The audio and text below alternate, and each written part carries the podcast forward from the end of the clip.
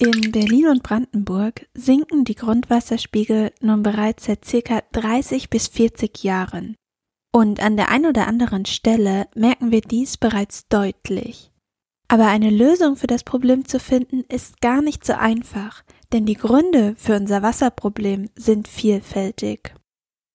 Könnte uns in Deutschland oder in Brandenburg also vielleicht bald das Wasser ausgehen, wenn wir nichts unternehmen?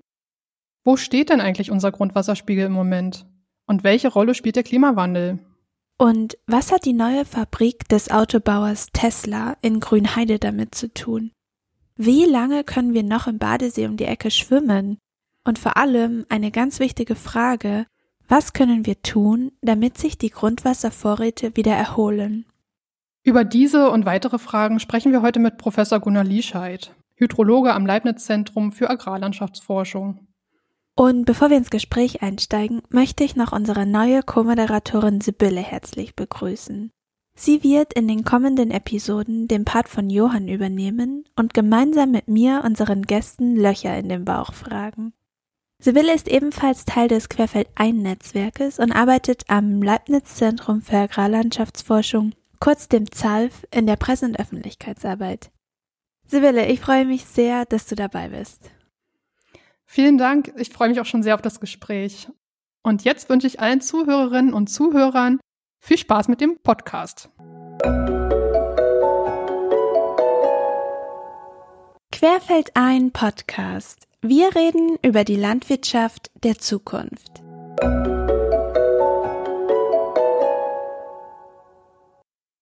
Ja, dann fangen wir vielleicht einfach gleich mal damit an, dass Sie sich kurz selber vorstellen. Gut, ja, Schönen guten Tag, mein Name ist Gunnar Liescheid. Ich bin hier am ZALF tätig, habe mal die, das frühere Institut für Landschaftswasserhaushalt geleitet, das im Zuge der Neustrukturierung aber jetzt aufgelöst wurde und neu gebildet wurde und bin jetzt einer der beiden Leiter der neuen Abteilung Datenanalyse und Simulation. Meine Aufgabe ist hier jetzt nicht nur im Bereich Wasser, sondern auch im Bereich anderer Fragen der Landschaftsforschung, so mit modernen Methoden der künstlichen Intelligenz zum Beispiel, mhm. des maschinellen Lernen zu arbeiten. Ich habe aber weiterhin noch eine Professur für Landschaftswasserhaushalt an der Universität Potsdam und bin dann weiter in Sachen Wasser unterwegs. Ja, perfekt, denn Wasser ist ja heute auch unser großes Thema. Und vielleicht können wir dann gleich weiter damit machen, darüber zu reden, warum Wasser überhaupt so ein wichtiges Thema ist, warum wir darüber reden müssen und welche Probleme es halt auch gibt. Ja, der Mensch besteht zum größten Teil aus Wasser, aber das ist nicht das Problem. der Mensch trinkt auch Wasser. Auch das ist jetzt nicht mengenmäßig nicht so gravierend. Mhm. Äh, viel wichtiger ist, der Mensch nimmt Nahrung zu sich und die Nahrungsproduktion verbraucht große Mengen Wasser. Pflanzen transpirieren Wasser oder verdunsten Wasser und zwar sehr große Mengen. Ähm, und dieses Wasser ziehen sie normalerweise aus dem Boden. Und mhm. der wird dann regelmäßig, mehr oder weniger regelmäßig aufgefüllt durch Niederschläge. Wir haben es leider in den letzten Jahren den Fall gehabt, dass es monatelang gar nicht geregnet hat oder nur sehr, sehr wenig geregnet hat, dass gleichzeitig es trocken und warm war, die Verdunstung also äh, sehr groß war und dann ging den Pflanzen das Wasser aus. Und das ist jetzt einer der großen Probleme. Dann kommt auch weniger Wasser ins Grundwasser. Die Grundwasserspiegel sinken, aus denen mhm. wir dann letztendlich wieder Trinkwasser gewinnen. Und am Grundwasser hängen auch Seen und Feuchtgebiete. Und wenn der Grundwasserspiegel dort sinkt, dann verlieren sie das Wasser und dann trocknen Moore aus, kleine Seen äh, fallen trocken und große Seen haben zum Teil gravierende äh, Senkung, Absenkung des Wasserspiegels erfahren in der letzten Zeit. Ist das denn ein deutschlandweiter Trend? Kann man das so sagen? Ist das ein deutschlandweiter Trend, dass der Grundwasserspiegel sinkt oder ist das auf einige Regionen begrenzt? Und was sind die Gründe dafür? Also besonders gravierend ist es im Osten Deutschlands. Es gibt auch andere Regionen in Westdeutschland, in denen das ähnlich ist. Das sind aber eher kleinere Regionen. Zum Beispiel die Lüneburger Heide oder das hessische Ried. Aber im Osten Deutschland betrifft es den großen Teil oder den größten Teil äh, der sogenannten neuen Bundesländer. Das Problem ist auch weniger, dass das Grundwasser zu niedrig ist, weil das ist gar nicht richtig und die Grundwasserspiegel sinken auch gar nicht überall. Teilweise steigen sie wieder, vor allen Dingen nachdem wir jetzt äh, doch etliche relativ feuchte Monate hatten. Aber das ist nur in kleinen Teilen des, äh, der Fall. Im größten Teil Brandenburgs, aber eben auch ganz Ostdeutschlands sinken die Grundwasserspiegel weiterhin oder beziehungsweise haben sich seit dem Abnahmen 2018, 2019, 2020 noch nicht wiederholt. Aber wir haben tatsächlich große Bereiche, in denen Grundwasserspiegel weiter sinken, obwohl es jetzt in den letzten Monaten relativ viel Niederschlag gegeben hat. Und das ist natürlich mittelfristig ein Problem. Und was ist der Grund dafür, dass der Grundwasserspiegel sinkt? Ja, es ist zu wenig von oben nachgekommen. Mhm. Beziehungsweise das, was äh, jetzt in den letzten Monaten an Regen, und vorher hat es ja auch schon Regen gegeben, nur nicht so viel, das ist in den Boden äh, eingedrungen und ist unterwegs auf dem Weg zum Grundwasser, aber ist dort noch lange nicht angekommen. Und wenn der Grundwasserspiegel 20, 30 Meter unter unseren Füßen sich befindet, dann braucht das Wasser relativ lange. Und da ist das Wasser noch unterwegs und wird noch eine Weile brauchen, bis es tatsächlich unten ankommt. Welche Auswirkungen hat das? Zum Beispiel aus den Leitungen, wenn ich daheim meinen Wasserhahn aus, aufmache, kommt ja trotzdem Wasser. Daran merke ich es ja zum ja. Beispiel wahrscheinlich nicht. Also das ist wahrscheinlich das Letzte, woran mhm. Sie merken würden, dass das Wasser knapp ist, weil dann ist alles andere schon verdocht. Da sorgen die Wasserwerke schon dafür, dass die Wasserversorgung sichergestellt wird. Und das ist äh, bis auf ganz wenige Einzelfälle, die aber Presse natürlich gerne ausgeschlachtet werden, auch in den letzten Jahren sehr gut gelungen. Und das wird auch nächste Zeit nicht so ein gravierendes Problem sein.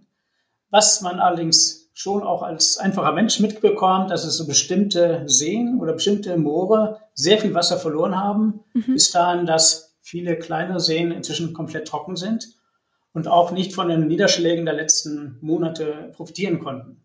Weil das Wasser versickert dort und ähm, ist dann auf den See verloren. Mhm. Solange der Grundwasserspiegel nicht von unten wieder quasi den Seeboden erreicht und von unten her den See wieder mit Wasser füllt. Das, was von oben kommt über Niederschlag, das sickert nach unten weg, bis es mhm. unten im Grundwasser ankommt. Und das Gleiche ist auch in vielen Mooren der Fall und in den Söllen, also diesen kleinen Standgewässern, die wir hier in der Landschaft überall haben. Von denen sind sehr, sehr viele in den letzten Jahren trocken gefallen und sehr viele von denen wiederum immer noch trocken. Sölle sind diese kleinen, ähm, ich sag jetzt mal, die so aussehen wie so Mini-Teiche auf den, ja. auf den Feldern manchmal, ne? Ja, aber Teiche, darunter versteht normalerweise künstlich geschaffene. Okay, ja. Und die Sölle sind natürliche, kleine Standgewässer, Anführungsstrichen Teiche. Ja. Also es kommt zu wenig Niederschläge und ich kann mir auch vorstellen, dass die nicht mehr so in dem gleichen Rhythmus kommen wie das vielleicht früher einmal der Fall war. Und ich kann mir auch vorstellen, dass der Klimawandel da eine Rolle spielt. Könnten Sie dazu mal kurz was sagen? Also die Niederschläge waren 2018, 2019 und in Teilen 2020 das Problem. Aber das Problem reicht viel weiter zurück und da waren die Niederschläge eigentlich normal. Es ist auch nicht so, dass die Niederschläge jetzt bis auf diese wenigen Jahre deutlich abgenommen hätten.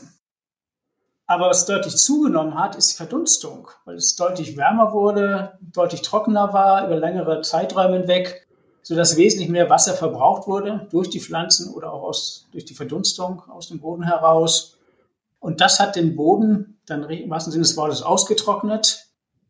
Und tatsächlich ist es so, wenn Sie jetzt mit dem Spaten ein bisschen graben, dann sehen Sie oben die Erde, der Boden ist wieder relativ feucht.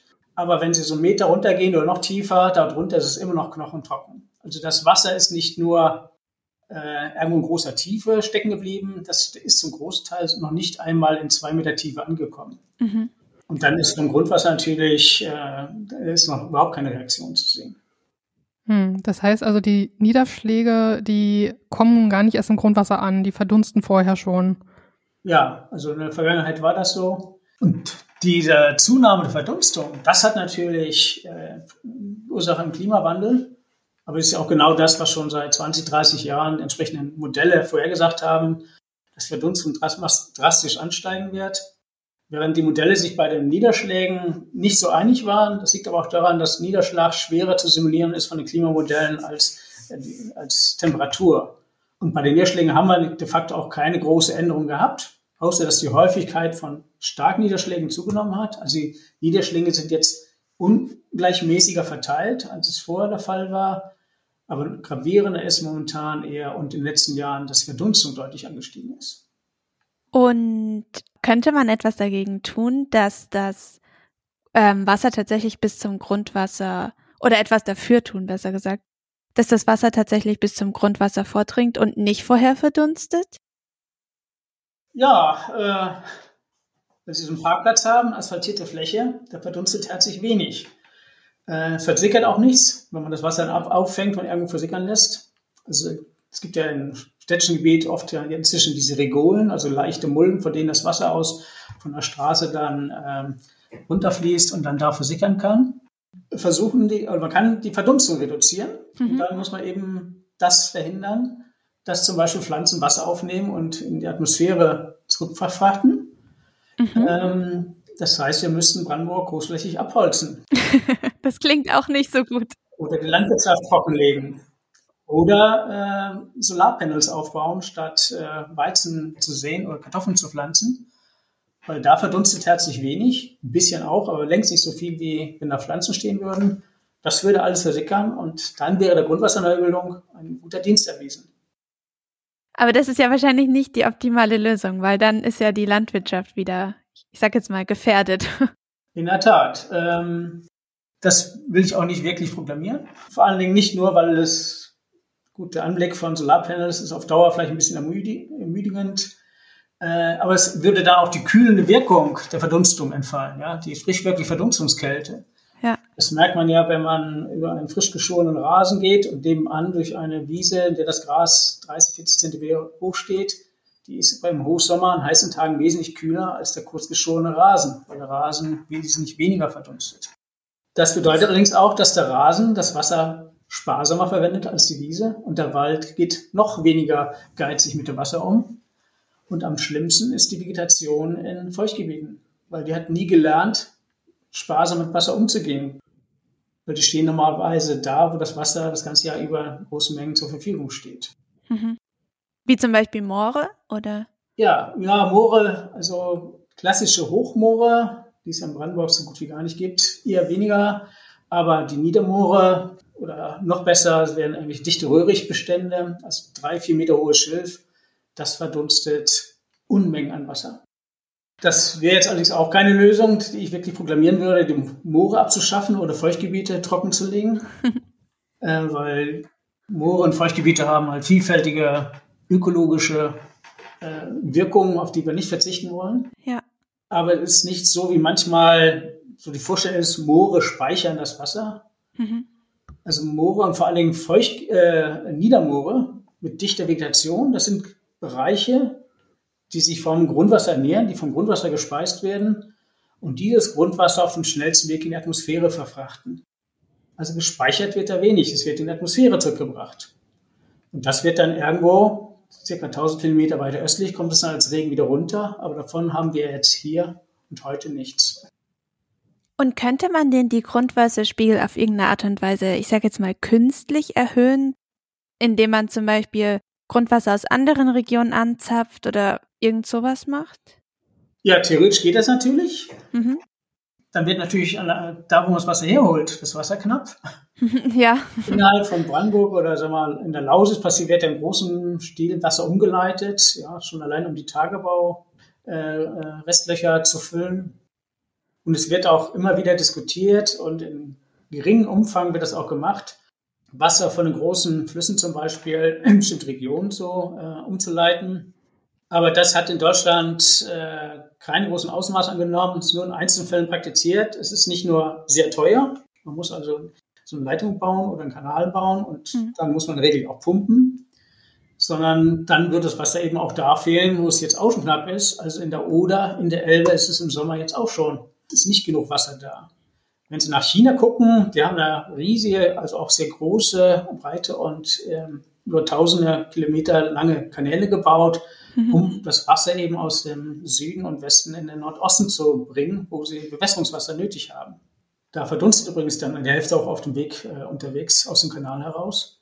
Aber die können sie erst leisten, weil sie, China ist deutlich größer als Deutschland und sie haben Regionen, in denen sie deutlich mehr Wasser haben als da in anderen Regionen, zum Beispiel westlich und südlich von Peking, wo das Wasser dringend benötigt wird. In Deutschland wäre das kein großer, äh, nicht durchsetzbar, wenn Sie zum Beispiel Wasser aus dem Alpenraum bis in die Mark Brandenburg leiten würden. Es ist tatsächlich schon so, jetzt für die Landwirtschaft nicht, aber für die Trinkwasserversorgung, dass der Harz Städte wie Hannover äh, zum Beispiel versorgt über Fernwasserleitungen oder dass in Bayern aus dem Alpenraum tatsächlich bis nach Nordbayern Wasser über große Leitungen geleitet wird, weil die Trinkwasserversorgung dort aus anderen Gründen dann ein Problem hat. Aber diese Wassermengen sind immer noch sehr gering im Vergleich zu dem, was die Landwirtschaft eigentlich benötigt oder was die Vegetation benötigt. Da habe ich auch gleich noch eine Frage. Und zwar, wofür wird in Deutschland am meisten Wasser benötigt? Also wo das Grundwasser, wie wird das quasi verteilt? Und welchen Rang belegt dabei die Landwirtschaft? Also ist es tatsächlich so, dass in der Landwirtschaft Grundwasser auch verwendet wird?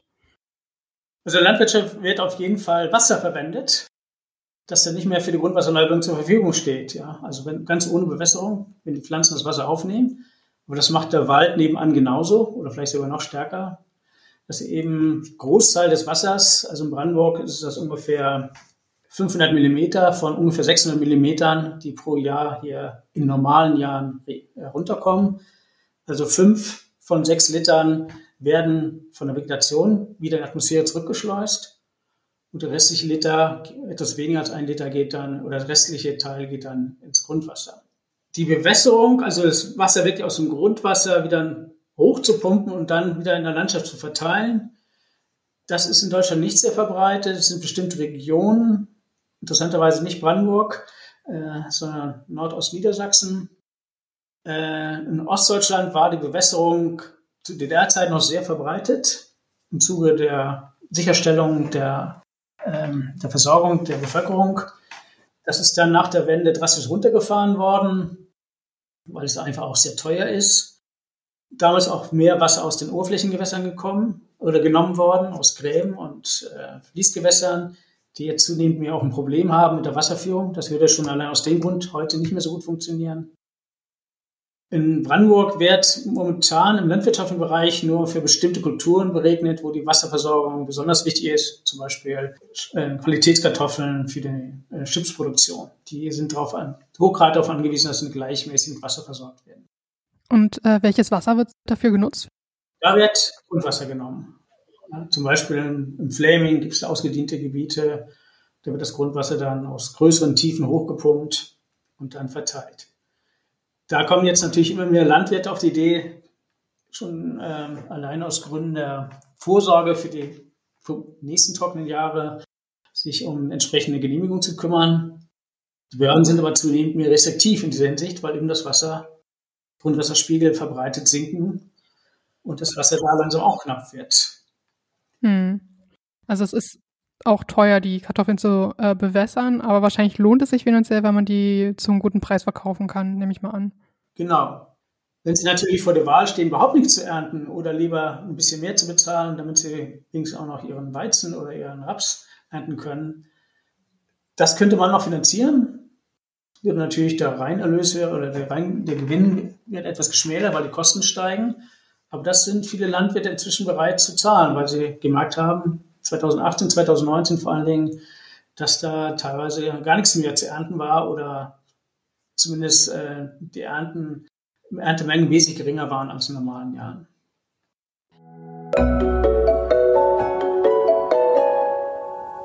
Wusstet ihr eigentlich, dass wir, also das Querfeld ein Netzwerk, nicht nur den Querfeld ein Podcast produzieren, den ihr euch jetzt gerade anhört, sondern auch noch an einem Podcast in Kooperation mit dem RBB arbeiten? In den Fruchtfolgen fragt RBB-Moderator Andreas Jakob unsere Forscherinnen und Forscher nach den Landschaften der Zukunft. Er will zum Beispiel wissen, was wir in Zukunft essen, wo dieses Essen herkommt und wie wir es anbauen und auch wer es ernten wird. Oder ob Massentierhaltung noch eine Rolle spielt und wie sich in Großstädten sinnvoll und nachhaltig Lebensmittel produzieren lassen. Kurz gesagt, Andreas Jakob will herausfinden, wie unsere Landwirtschaft 2050 aussieht. Jetzt seid ihr neugierig geworden? Dann hört euch die erste Staffel überall dort an, wo es Podcasts gibt.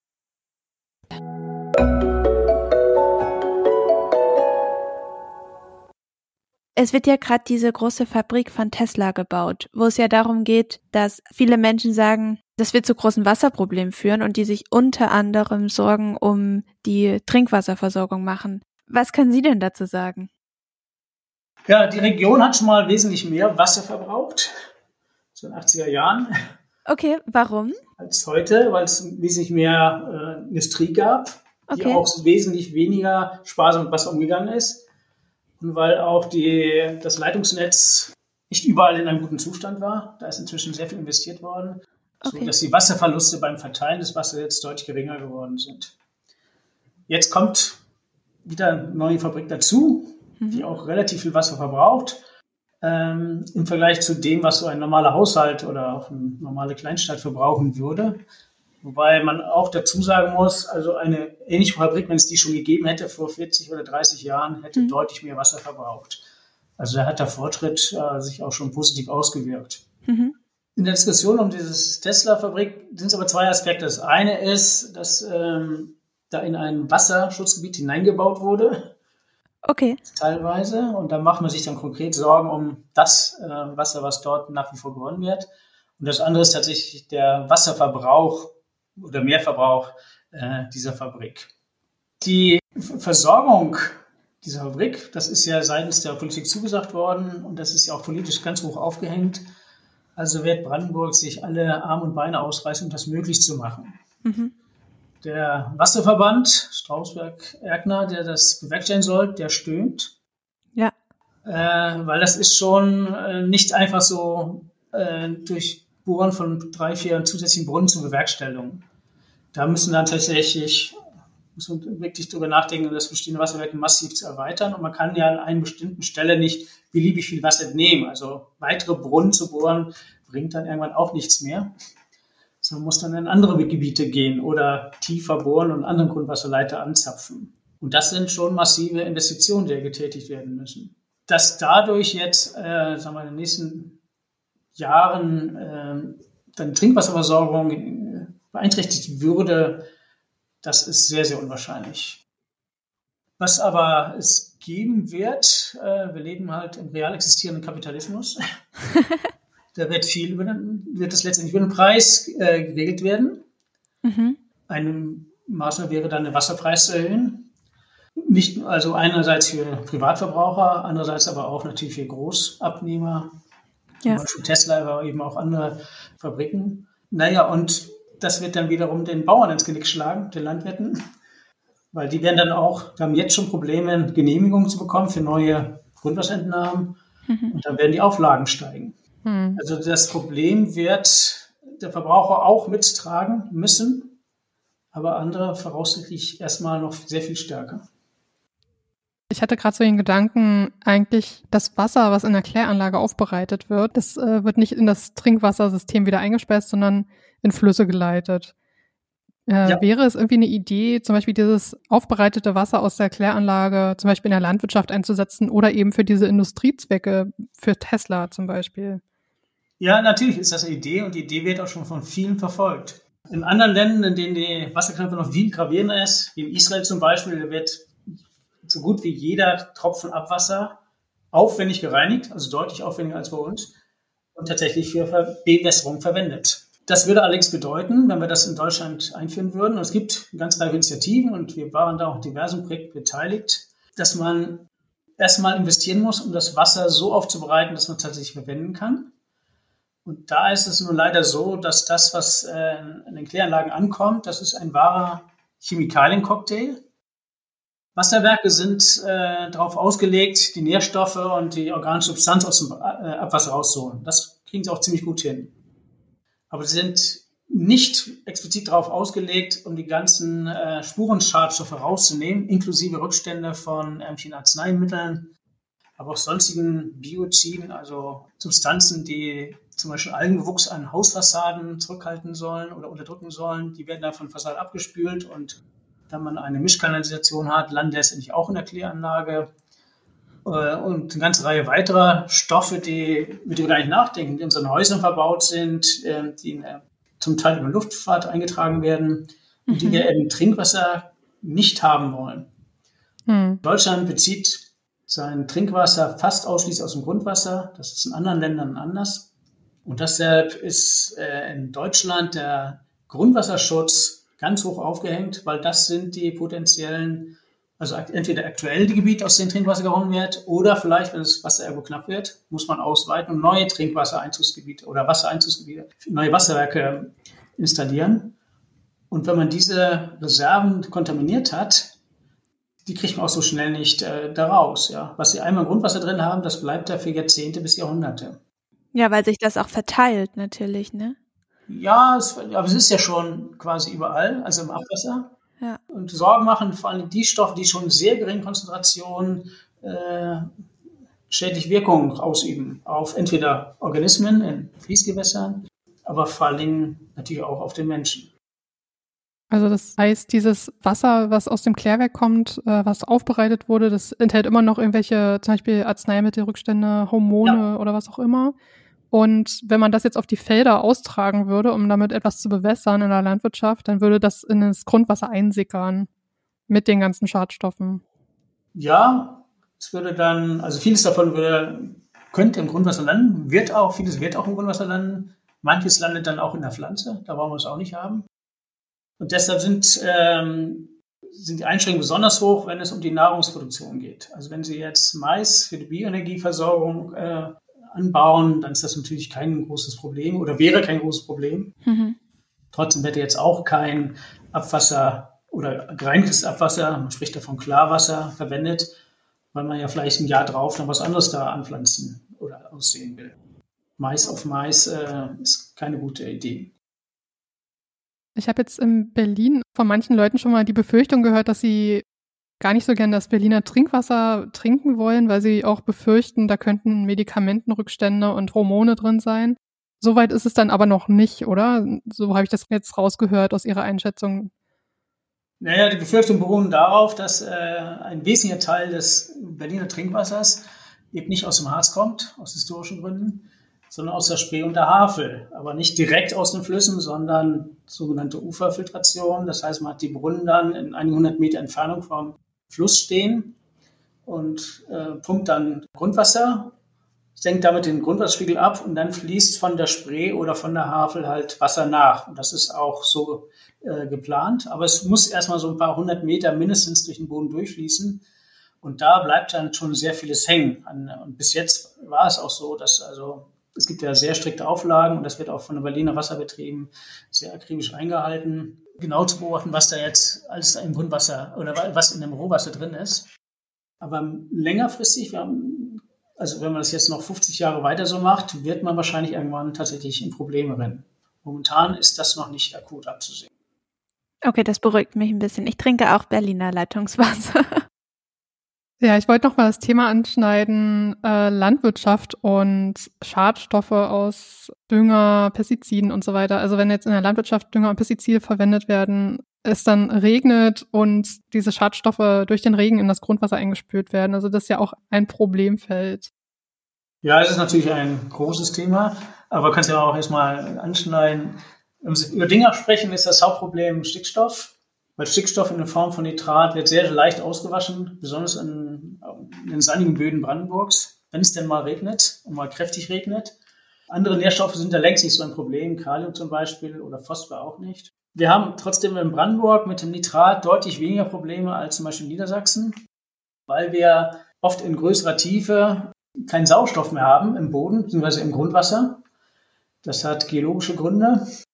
Und wenn Nitrat in sauerstofffreies Wasser kommt, wird Nitrat abgebaut und denitrifiziert und letztendlich entweicht dann N2. Also N2 ist ja das, was allergrößten Teil der, der Luft ausmacht und ist dann unschädlich. Also das Problem gibt es natürlich. In Brandenburg ist es aber gar nicht so gravierend wie in anderen Teilen Deutschlands und besonders gravierend ist es in den Regionen, in der intensive äh, Viehhaltung betrieben wird und dann die Gülle irgendwie entsorgt werden muss.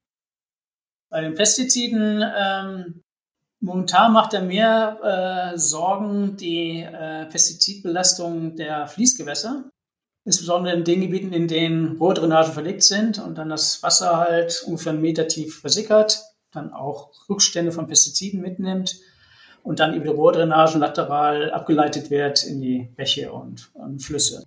Also Rohrdrainagen, das sind diese, diese kleinen Gräben neben Feldern, oder? Nee, das sind tatsächlich unterirdisch verlegte Rohre, mhm.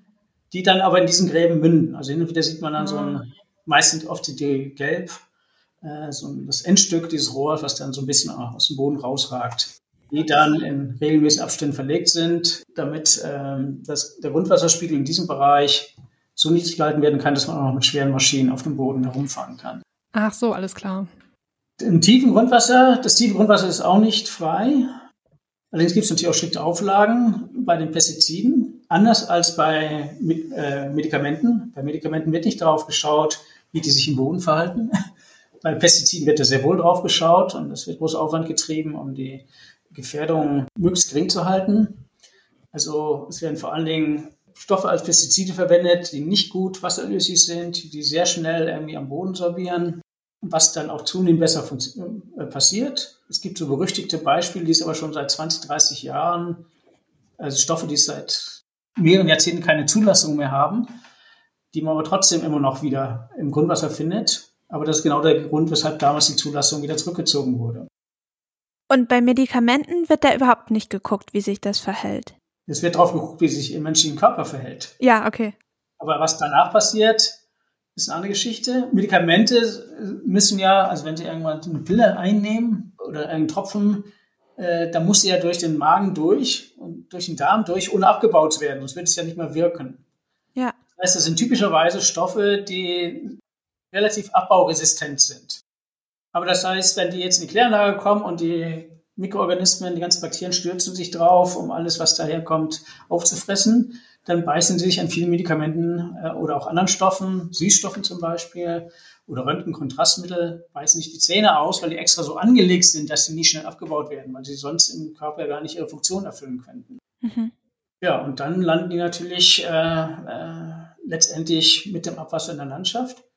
Während Pestizide so konzipiert sind, dass die möglichst, also nach einer bestimmten Dauer, möglichst schnell abgebaut werden, möglichst schlecht wasserlöslich sind, möglichst stark am Boden hängen bleiben. Und das sind äh, Aspekte, die für die Medikamente aus, denke ich, nachvollziehbaren Gründen keine Rolle spielen. Also wir können festhalten, Schadstoffe und Verunreinigungen im Grundwasser sind auf jeden Fall auch so ein Faktor, der das Grundwasser in Gefahr bringt und dafür sorgt, dass wir weniger Grundwasser nutzen können.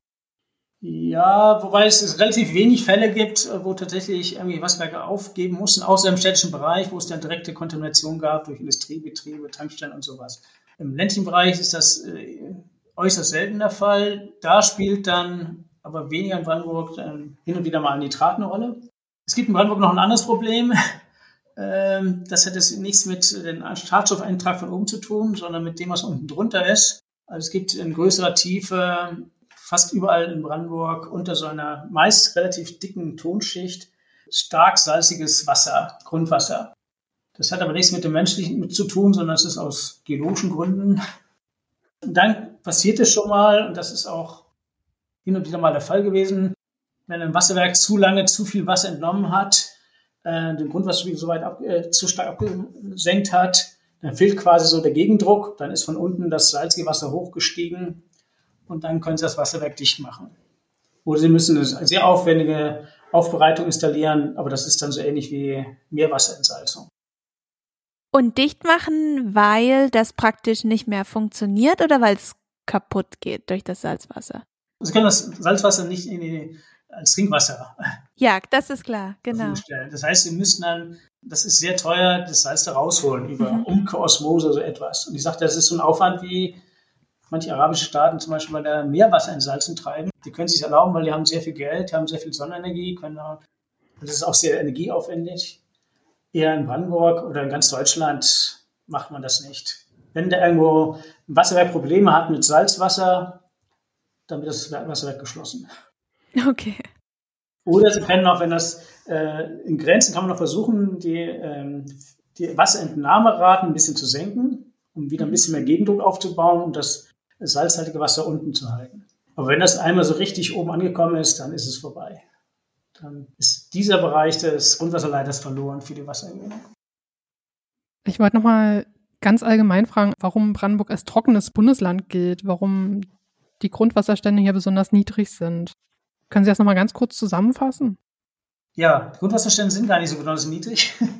Aber besonders niedrig sind die Niederschlagsmengen. Also wir haben hier im Schnitt äh, um die, und zwar in normalen Jahren, die letzten Jahre waren nicht normal, 600 Millimeter pro Jahr. Wenn ich ins Allgäu gehe, haben sie 1500 Millimeter und mehr pro Jahr. Und also das teilweise dreifach und mehr runter. Und auch in großen Teilen Westdeutschland liegt man eher so bei 700, 800, 900 Millimeter pro Jahr. Das heißt, hier kommt einfach weniger runter. Und von, Pflanzen sind sehr gut darin, sich ihr Wasser, das Wasser, was sie benötigen, aus dem Boden zu holen. Das heißt, sie lassen nur das durch, was sie nicht mehr benötigen. Äh, das heißt, von den 600 Millimeter sind das dann knapp 100 Millimeter, die noch durchkommen. Während wenn sie im Allgäu 1500 Millimeter Niederschlag haben, die Pflanzen nehmen sich 500 Millimeter raus, dann bleiben 1000 Millimeter übrig fürs Grundwasser. Hm. Und wenn da mal in einem Jahr statt 1000 Millimeter Grundwasserneubildung nur noch 900 Millimeter ankommen, das merkt man gar nicht.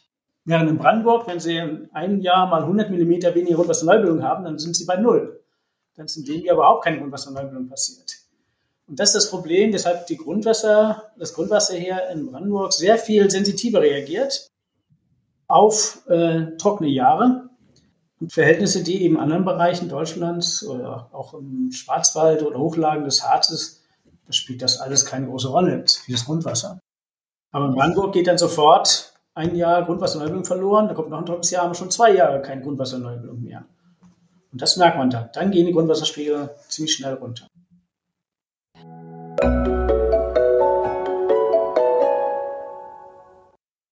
Sie arbeiten ja auch mit Modellen. Ja. Was sagen denn diese Modelle, wenn wir es sozusagen nicht schaffen, Wasser auf irgendeine Art einzusparen und auch nicht genug Wasser von oben kommt, wie dieses Problem sich sozusagen weiterentwickeln wird? Naja, die Natur behilft sich selber. Dann sinken die Grundwasserspiegel weiter ab. Dann werden ja. zunehmend mehr Flüsse, auch größere Flüsse oder Fließe, äh, werden zunehmend mehr Seen trocken fallen. Äh, wenn die mhm. trocken fallen, entfällt die Verdunstung aus den Seen.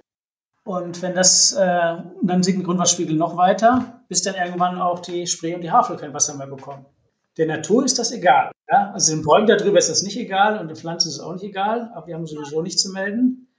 Äh, und irgendwann hätten wir dann den Grundwasserspiegel, der überall auf der Höhe der Ostsee ungefähr stehen würde. Ja, jetzt haben wir Wasserspiegel, die sind so an der Havel ungefähr 30 Meter über dem Niveau der Ostsee. Und im Flaming okay. sind wir so bei teilweise 100, 100 Meter und bis zu 150 Meter ist der Grundwasserspiegel über dem Niveau der Ostsee. Und das würde sich angleichen. Irgendwann würde dann auch im Flaming das Wasser auf 0 Meter über Normalhöhen Null stehen. Aber dann ist natürlich kein Fließgewässer, kein See mehr zu erkennen. Und das würde sich praktisch ja auch auf Schifffahrt, Transport, alles weitere wiederum auswirken. Naja, wenn kein Wasser mehr da ist, dann ist das mit Schifffahrt schwierig. Genau. Aber das ist auch mit der Trinkwassergewinnung schwierig, weil dann kann man in großem Maßstab das, was jetzt äh, Regionen, vor allen Dingen an der Nordseeküste ist es, in bestimmten Bereichen, die ja relativ flach ist, ein Problem. Wenn da die Wasserwerke zu viel Wasser pumpen, dann ziehen sie Salzwasser aus, dem, aus der Nordsee nach. Mhm. Und da ist es äh, ein ziemlicher Spagat. Ja? Äh, nicht so viel Wasser zu entnehmen, dass das Salzwasser an den Brunnen ankommt ja. Aber andererseits müssen wir natürlich auch die Bevölkerung versorgen. Die hatten auch Probleme, obwohl das dort deutlich feuchter ist als hier bei uns. Und uns hat über Instagram die Frage erreicht, reicht unser Wasser denn noch in 20 Jahren? Beziehungsweise auf welche Veränderungen müssen wir uns einstellen? Sagen Ihre Modelle sowas, können Sie damit solche genauen Zeiträume vorberechnen? Ja, das ist nicht so nicht weiter schwierig. Das hängt hochreich davon ab, ähm, wie der Wasserbedarf und der Wasserverbrauch sich entwickelt. Das hängt wiederum von den Wasserpreisen ab. Wenn Sie, äh, wenn es nur ein Apfel und ein Ei kostet, den Swimmingpool mit Wasser zu füllen, dann machen Sie das und wechseln auch äh, alle paar Wochen das Wasser. Ja? Wenn Sie dafür jetzt auf einmal das Zehnfache zahlen müssten, dann werden Sie sich das gut überlegen. Mit der Industrie ist es ähnlich. Also es wird auch viel Wasser in der Industrie verbraucht. Wenn die Wasserpreise jetzt nicht um ein paar Prozent steigen, sondern auf das Zehnfache oder Zwanzigfache, mhm. dann wird man entweder die Industrie verlagern, so wie man es gerne macht, ja, in Bereichen, wo das Wasser nicht so teuer ist, oder aber äh, mehr da rein investieren, Wasserwiedergewinnung. Äh, also zum Beispiel tatsächlich äh, in Ostfriesland so, dass die Wasserwerke dort eben aus den Gründen, die ich genannt habe, Probleme haben mit der Wasserversorgung und die auf Dauer sicherzustellen. Da gibt es aber teilweise auch tatsächlich Industrie. Und da wird konkret daran gearbeitet, dann Abwasser so stark aufzubereiten, dass es zumindest in der Industrie genutzt werden kann. Da spielen natürlich die Medikamentenrückstände keine große Rolle, spielen aber andere Dinge eine Rolle. Also Salzgehalt ist dann ganz kritisch und Korrosivität und solche Sachen. Aber das wird dann schon gemacht. Das kostet natürlich wesentlich mehr, als das Wasser einfach hochzupumpen und über Rohrleitungen irgendwo hinzuleiten. Aber können Sie so eine Aussage treffen, dass Sie sagen, ab dann und dann wird es wirklich eng mit unserem Wasser? Oder hängen da zu viele Sachen dran, dass man das nicht so sagen kann? Nein, ich würde sagen, ab dann wird es teuer. Und dann wird es noch teurer. Bevor es richtig eng wird, wird es erstmal richtig teuer. Okay. Und das werden Sie schon merken. ja, na klar. Wie können wir denn dann, wir hatten es ja schon teilweise angerissen, als wir zum Beispiel über Verdunstung gesprochen hatten. Wie können wir denn dann jetzt Wasser wirklich aktiv einsparen? Insgesamt und halt auch in der Landwirtschaft. Ja, in der Landwirtschaft sind die ähm, Möglichkeiten begrenzt. Also wird ja gern dann gesagt, er soll da einfach andere Pflanzen anbauen oder andere Sorten nehmen, die nicht so viel Wasser verbrauchen. Es scheint aber so eine quasi schon so ein Naturgesetz zu geben. Also wenn Pflanzen Biomasse bilden wollen, dann brauchen sie eine gewisse Mindestmenge an Wasser. Und auch Pflanzen in Trockengebieten, zum Beispiel Kakteen, verbrauchen Wasser. Der Überlebenstrick von Pflanzen in Trockengebieten ist nicht, dass sie weniger Wasser verbrauchen, um die gleiche Menge Biomasse zu bilden, sondern dass sie Trockenphasen irgendwie überdauern. Mhm. Ähm, und einfach die Verdunstung so weit runterfahren, dass sie eben auch lange Zeiträume, und dann wachsen die aber auch nicht, lange Zeiträume überstehen können. Und wenn dann wieder Wasser kommt, dann fangen sie wieder an. Solche Pflanzen könnte man natürlich hier auch anbauen, aber das sind nicht die Kulturpflanzen, die wir heute kennen. Und jetzt über Züchtung kann man ein bisschen noch erreichen, aber bei der Züchtung ist es so, Sie wissen genau, äh, wenn Sie die Pflanze befähigen oder eine Sorte züchten, die zum Beispiel tiefer wurzelt und dann auch noch an Grundwasser drankommt, an das andere Pflanzen nicht mehr drankommen, dann wird ein Teil der Biomasse nicht in den Ertrag stecken, sondern in die Wurzeln. Das heißt, dann geht der Ertrag runter. Und das ist ja der Grund, weshalb unsere, die Sorten, die wir verwenden oder die Kulturarten, die wir verwenden, die sind schon relativ weit optimiert, dass sie nicht zu verschwenderisch mit Wasser umgehen. Aber das ist nicht beliebig weiter zu reduzieren. Das würde dann zu Lasten des Ertrags gehen. Also um ein Kilogramm äh, Weizen zu produzieren, wird man auch in Zukunft nicht viel weniger Wasser ansetzen können oder brauchen können, als wir es heute haben. Da sind Optionen gering. Dann wird es verschiedene andere Optionen, dass man so größere Hecken äh, pflanzt oder dichter pflanzt oder Agroforst, also Baumreihen zwischen die Kulturarten. Von denen, diesen Maßnahmen versprechen sie teilweise sehr viel. In der Regel ist es immer so, dass man an irgendeiner Stelle dann einen Preis dafür bezahlen muss. Ich habe noch eine Frage zu der Verbraucherseite im, in der Landwirtschaft. Also welche Rolle spielen denn die Konsumenten zum Beispiel bei ihrer Kaufentscheidung, wenn sie jetzt äh, Lebensmittel kaufen? Also ich habe daran gedacht, jedes Lebensmittel, das hatten Sie ja eben auch schon kurz angesprochen, hat, so, hat einen gewissen Wasserverbrauch, so eine Art Wasserfußabdruck. Macht es Sinn, dass wir in Zukunft mehr darauf achten, Obst und Gemüse zu kaufen, was einen geringen Wasserfußabdruck hat, um letztendlich Grundwasser zu sparen? Ja, es gibt bestimmte Früchte, die da in Verruf geraten sind. In der Regel aber, weil die intensiv bewässert werden. Avocados zum Beispiel, oder? Ja, Sie sagen es. Obwohl Sibylle hat mir vorhin gesagt, Schokolade ist wohl noch schlimmer. Ja, äh, Avocado ist nicht das einzige Problem. Das Problem ist weniger die Pflanze an sich, sondern die Bedingungen, unter denen die angebaut werden.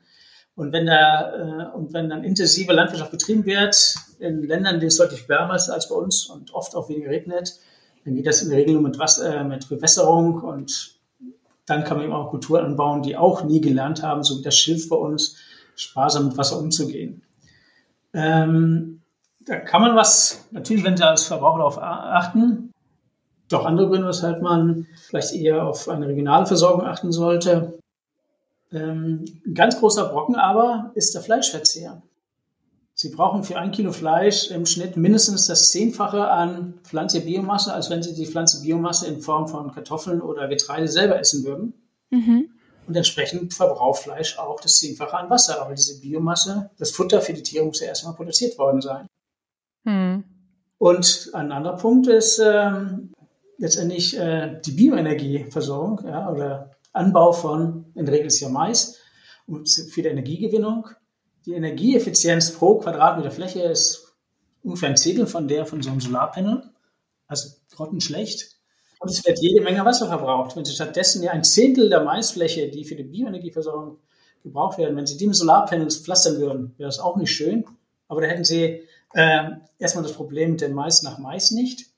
Und Sie hätten, zumindest da, wo die Solarpanels stehen, hätten Sie einen Faktor circa vier, fünffache höhere Grundwasserneubildung. Bin trotzdem nicht ganz so begeistert oder wäre nicht ganz so begeistert, wenn ich jetzt von einem, mitten in einem Solarpanelfeld aufwachsen würde. Hm, na klar. Aber ja. man kann es ja vielleicht kombinieren. Und ich denke, da führt mittelfristig auch kein Weg dran vorbei. Aber insgesamt können wir festhalten, auf der Konsumentenseite äh, macht es Sinn, wenig Fleisch zu essen, eher lokales Obst und Gemüse, sowas wie Äpfel und ich weiß nicht, Kohl und so weiter zu essen, statt importierte Ware, die aus Ländern kommt, in denen es eh schon wenig Wasser gibt, wie zum Beispiel die Avocado. Haben Sie da noch andere Tipps, was Konsumenten machen können, um Wasser zu sparen? Naja, wenn Sie einen Swimmingpool haben, ist das eine Option, den nicht alle Nase lang neu zu füllen. Gartenbewässerung wäre natürlich auch ein Punkt, mhm. äh, wobei das von der Fläche her äh, in Brandenburg ja nicht so eine Rolle spielt, aber da geht natürlich überproportional viel Wasser rein. Andererseits wollen die wenigsten einen Kakteengarten vom Haus haben. Den kühlen Effekt von Bäumen, die viel Wasser ziehen, würde man ja auch gerne, davon würde man ja gerne profitieren. Ja, also Wasser nicht zu verschwenden, sicherlich. Aber das ist ja das, was, äh, was wir schon in der Schule gelernt haben und was, denke ich, heutzutage auch noch in der Schule gelehrt wird. Das sind eher so die Selbstverständlichkeiten. Mhm. Aber die großen Stellschrauben sind das nicht. Und das ist jetzt so ein bisschen so eine bittere Quintessenz. Man kann natürlich an vielen Stellen Wasser einsparen in der Industrie ähm, weniger so, natürlich auch ähm, häuslichen Hausgebrauch, also häuslichen Wasserverbrauch, also wenn Sie an äh, Klospülung denken, mhm. da gibt es inzwischen auch technische Optionen, die eben nicht äh, einen Großteil ihres täglichen Wasserverbrauchs äh, äh, benötigen. Die Landwirtschaft hat leider Gottes, und das ist so, wenn Sie so wollen, die größte Verbraucherin der sogenannten Grünwassers, also Wasser, was nicht erst gepumpt wird, sondern was im Boden versickert und dann wieder genutzt wird, die hat leider nicht sehr viele Optionen, außer tatsächlich auf Grundwasser zurückzugreifen, das für Bewässerung zu nutzen. Und das will aber heißen, wir sind ja gewohnt, dass es für alle Probleme irgendjemand gibt, der für schuldig ist und der dann auch dafür Sorge tragen muss, dass eine technische Lösung implementiert wird. Und dafür gibt es leider im großen Maßstab nicht die technische Lösung. Und da werden wir mittelfristig Folgen des von uns selbst verschuldeten Klimawandels, selbst in Brandenburg, nicht nur irgendwie auf welchen Südinseln, die dann langsam absaufen. Wenn wir da jetzt gerade nochmal über Beregnung gesprochen haben, um die Produktion oder um die Erträge in der Landwirtschaft zu erhalten, die man im Moment hat, können Sie sagen, wie viel man sozusagen beregnen müsste, um diese gleichen Erträge zu erhalten in Zukunft? Ja, das hängt davon ab, wie die Jahre sich entwickeln und wie viel äh, Regen dann noch runterkommt. Sie können ja rechnen, Sie brauchen so für Kulturen, die den größten Teil des Jahres stehen. Also wenn wir jetzt mal von Feldsalat absehen, der steht ja nur relativ kurz auf der Fläche, aber dann kommt halt der nächste Feldsalat drauf. Können Sie rechnen, Sie brauchen so ungefähr 300 Liter pro Quadratmeter oder 300 okay. Millimeter pro Jahr, wenn sie gut, äh, gut sind. Da kann man über Tröpfchenbewässerung noch ein bisschen einsparen. Momentan praktizierte Form Bewässerung ja deutlich kostengünstiger ist. Das ist dann über große Regner, da verdunstet dann natürlich auch viel. Hm. Und da wird dann gern gesagt, dann sollen die doch nachts regnen und nicht tagsüber, dann verdunstet nicht so viel. Aber Sie müssen bei solchen Anlagen auch aufpassen, äh, die auch im Blick behalten. Und wenn Sie die ganze Nacht auf dem Acker stehen müssen und tagsüber normal arbeiten, das würde ich einem Landwirt dann irgendwann auch nicht mehr zumuten wollen. Tropfenwässerung ist natürlich horrend teuer, das zu installieren. Der Wasserverbrauch, den können Sie da schon drastisch reduzieren. Aber das muss erstmal, die Investition muss erstmal getätigt sein. Mhm. Und wenn Sie dann auf so einem Acker dann wieder Bodenbearbeitung machen wollen, dann müssen Sie die Tropfenwässerung wieder rausholen und nach der Bodenbearbeitung wieder neu verlegen. Also es ist nicht nur ein einmaliger Aufwand, sondern Sie haben insgesamt einen hohen Aufwand, den Sie ertreiben müssen. Vielleicht können wir auch noch mal zu dem Gegenteil sozusagen kommen. Also wir haben die ganze Zeit darüber gesprochen, dass eigentlich uns das Wasser ausgeht, wenn ich das so hart formulieren kann. Wenn Sie mich da jetzt nicht unterbrechen. Was ist denn an Stellen, wo zum Beispiel zu viel Wasser da ist, ähm, wie wir es jetzt im Ahrtal gesehen haben, bei den großen Überflutungen? Ja, zu viel Wasser haben wir ja in Deutschland immer nur zeitweise. Ja. Und zwar in relativ kurzen Zeiträumen, ja. Jetzt äh, diese horrenden Überflutungen im, im Juli. Das ist ja ein Aspekt, den Wind schon kurz angeschnitten hatte, dass die Intensität der Niederschläge zugenommen hat. Mhm. Und äh, nach dem Prognose der Klimamodell und äh, der Klimatologen, da braucht eigentlich auch noch nicht einmal wirklich ein Modell dafür, äh, auch weiter zunehmen werden. Das mhm. heißt, die Niederschläge sind zunehmend ungleichmäßiger übers Jahr verteilt. Gut, da kommt dann also nicht so so ein dreitägiger Landregen, der schön gleichmäßig den Boden durchfeuchtet, sondern es kommt so eine Sturzflut, die dann alles wegspült, was sich ihr in den Weg stellt, die dafür dann aber auch nur alle paar Monate kommt. Mhm. Aber das reicht dann ja schon, um die Schäden zu verursachen.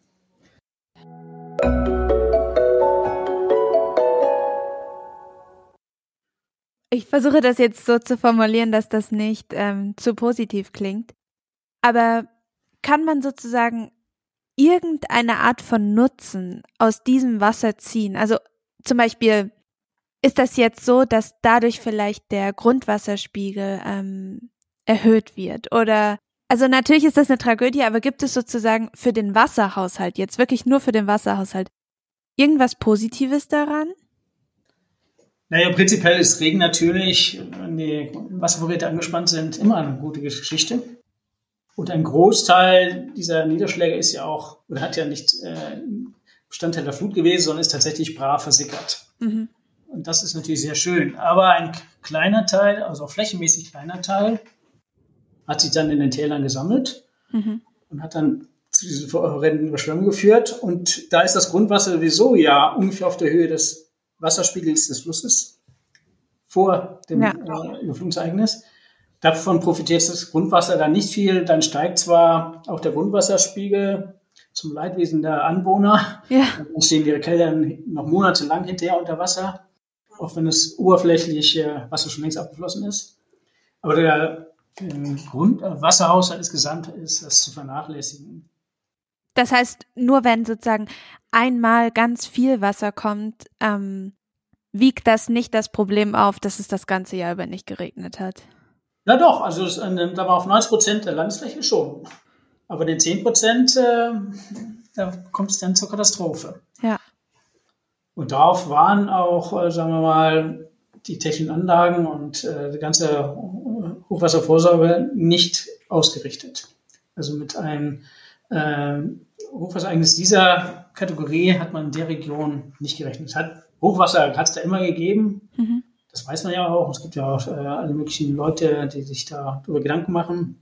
Aber dass das so schnell an solche Ausmaße erreicht, innerhalb von wenigen Stunden, und dann kam noch einiges ungünstig zusammen, das ist schon ja, weit außerhalb dessen gewesen, was die meisten sich haben vorstellen können. Natürlich, theoretisch kann immer alles passieren. Aber wenn Sie für solche Fälle vorsorgen wollen, dann müssen Sie natürlich immensen baulichen Aufwand treiben. Dann müssen Sie das gesamte Ahrtal entsiedeln. Eines der Probleme der Trockenheit oder, oder der niedrigen Grundwasserstände ist auch diese große Versiegelung der, ähm, der Flächen. Das ist nicht so. Also gibt es ja schon ein gewisses Bewusstsein dafür, dass in Neubaugebieten oder auch in anderen Gebieten zunehmend mehr das Wasser eben nicht irgendwie weggeleitet wird, sondern in Regolen, also diese Kuhlen, geleitet wird, von wo es dann versickern kann. Das geht nur allerdings nur da, wo der Grundwasserspiegel relativ tief ist. Ja. Wenn Sie jetzt, was ich, und sich mitten im Zentrum des Urstromtals in Berlin befinden, ist der Grundwasserspiegel sowieso schon gefährlich nah am Keller. Äh, und wenn Sie da Wasser versickern würden oder große Wassermengen, zum Beispiel bei Starkregen, sickern lassen würden, dann würde es anschließend im Keller wieder auftauchen. Das Problem ist halt, ähm, sind die Niederungen, also die Flusstäler zum Beispiel, weil da können sie das Wasser nicht mehr tiefer versickern lassen, weil da ist ja schon Grundwasser. Hm. Dann fließt das eben lateral ab und wenn dann sie auch noch große Flächen äh, versiegelt haben, das sind dann einerseits natürlich Straßen, Parkplätze, aber Hausdächer genauso gut. Ja, schauen Sie die Luftaufnahme auch an versuchen Sie mal abzuschätzen, wie viel Prozent der Fläche von Hausdächern eingenommen wird. Das sind alles versiegelte Flächen. die man normalerweise sieht, weil man von unten drunter steht. Und dieses Wasser, wenn das nicht wirklich auch in Region geleitet wird, sondern in kürzester Zeit irgendwie abgeleitet werden muss, äh, da kann man nur noch versuchen, so wie es in Berlin ja auch passiert, dass man so unterirdische große Becken schafft, in denen man das Wasser eine Zeit lang zurückhalten kann und dann kontrolliert wieder abgeben, äh, an die Spree oder an die Havel weiterleiten kann. Wir fragen immer, welche Rolle spielen die Konsumenten? Aber darüber haben wir ja eigentlich schon gesprochen. Also Sie haben gesagt, beispielsweise den Pool nicht so oft auffüllen oder ein bisschen darauf achten, welche Produkte man kauft. Wahrscheinlich werden die Konsumenten es auch erst merken, wenn das Wasser teuer wird. Aber was ist denn mit der Politik? Also was wünschen Sie sich von der Politik in Bezug auf diese ganze Wasserproblematik? Dass sie das Problem an der Wurzel packt. Und das ist der Klimawandel. Wenn wir das nicht in den Griff kriegen, dann doktern wir sehr an den Symptomen herum. Und es ist so ähnlich wie auch äh, letztendlich die CO2-Freisetzung insgesamt. Mhm. Auch im Grundwasser sehen wir schon in großen Teilen eben die sinkenden Wasserspiegel und sehen sie in den Bereichen, wo wir wissen, dass die sich so schnell auch nicht wiederholen werden. Das heißt, selbst wenn man jetzt von heute auf morgen äh, umstellen würde mhm. äh, und wenn sich das Klima auch von heute auf morgen ändern würde, was natürlich dann auch noch eben nicht passiert, mhm. auch Zeit benötigen würde, dann würde das Grundwasser auch noch ja, wahrscheinlich ein paar Jahrzehnte brauchen, um sich wieder so auf das alte Niveau einzustellen. Also wir spielen da Sachen rum und wir machen das so lange uns da nicht auffällt, dass da irgendwas schief läuft. Mhm. Beim Grundwasser fällt es dem wenigsten auf. Es fängt erst an, dann an, weh zu tun, wenn die ersten Badegewässer trocken fallen, wenn die Feuchtgebiete trocken fallen. Aber dass dann in großen Teilen des Landes seit 40 Jahren die Wasserstände, Grundwasserstände schon runtergehen, das haben die wenigsten mitbekommen. Und was denken Sie, wie nah sind wir an diesem Zeitpunkt dran, dass die ersten Badeseen wirklich trocken sind und so weiter, wie Sie es gerade angesprochen haben? Naja, bei den Säulen sind wir ja schon längst da, da sind ja viele schon trocken gefallen. Mhm. Dann gibt es Seen, und das sind immer Seen, die so bestimmten, ja auch ungünstig liegen aus Sicht der, der Wasserwirtschaft. Äh, wie der Strausberger oder der Sardiner See oder Großkliniker See, wo die Stege jetzt äh, auf dem Trocknen stehen. Da ist zwar noch Wasser da, aber gerade bei den, diesen Seen, die relativ flach sind, sieht man dann auch, dass der Uferstreifen sehr schnell sehr breit wird. Und dann ist es nur eine Frage der Zeit, bis man dann Trockenfußes da durchlaufen kann. Also wahrscheinlich so die nächsten paar Jahrzehnte, das werden wir wahrscheinlich selbst noch sehen, oder? Ja, also Jahrzehnte ist schon sehr optimistisch. Sie meinen eher die nächsten Jahre? Ja, also ich denke, so zehn Jahre, in zehn Jahren wird sich schon manches drastisch verändert haben. Oh, wow. Dann hoffen wir, dass es nicht so weit kommt. Ja, und vor allem bedanken wir uns für das Gespräch mit Ihnen. Ja, vielen Dank. Gern geschehen. Schön, dass Sie sich die Zeit genommen haben. Hoffen wir mal auf einen verregneten Winter.